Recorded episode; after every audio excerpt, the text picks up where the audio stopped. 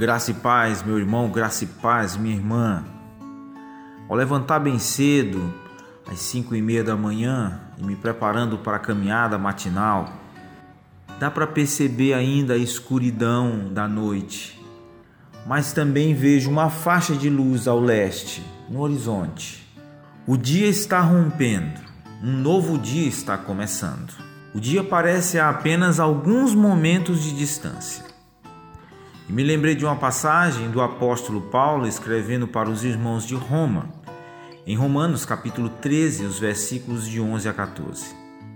E faça isso sabendo a hora, que agora é hora de acordar do sono, pois agora nossa salvação está mais próxima do que quando cremos pela primeira vez. A noite já passou, o dia está próximo. Portanto, rejeitemos as obras das trevas e vistamo-nos da armadura da luz. Andemos corretamente como de dia, não em orgias e bebedeiras, não em lascívia e luxúria, não em contendas e inveja, mas revestivos do Senhor Jesus Cristo e não façais provisão para a carne, para satisfazer as suas concupiscências. Observe como ele chama a nossa atenção para esses momentos que antecipam o amanhecer. E ele usa aqui algumas frases importantes, ideias chaves.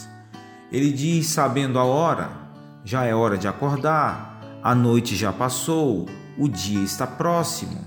Mesmo sem relógio, sem telefones e qualquer outra forma de contar as horas, na antiguidade ou nessa época, Paulo chama a atenção daqueles irmãos para um novo dia que vai romper. É evidente que eles tinham formas de saber disso, das horas e como elas se passavam.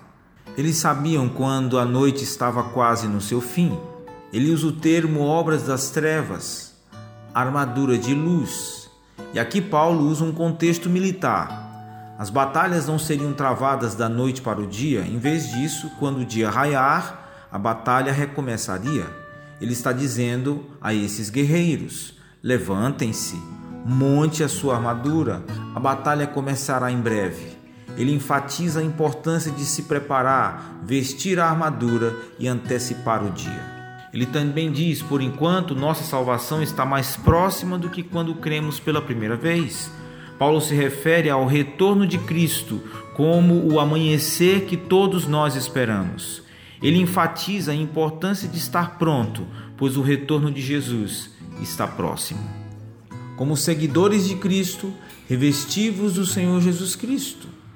Como aqueles que aguardam o retorno de Jesus, Paulo nos implora para nós nos revestirmos do Senhor Jesus Cristo. Ele explica que precisamos abandonar as atitudes, as crenças, as afeições e ações que não honram o Senhor, ou seja, as obras das trevas, e em vez disso nos revestirmos do Senhor Jesus. Ele nos exorta a não apenas nos revestirmos do Senhor Jesus, mas também a não fazermos provisão para a carne não premeditarmos o pecado.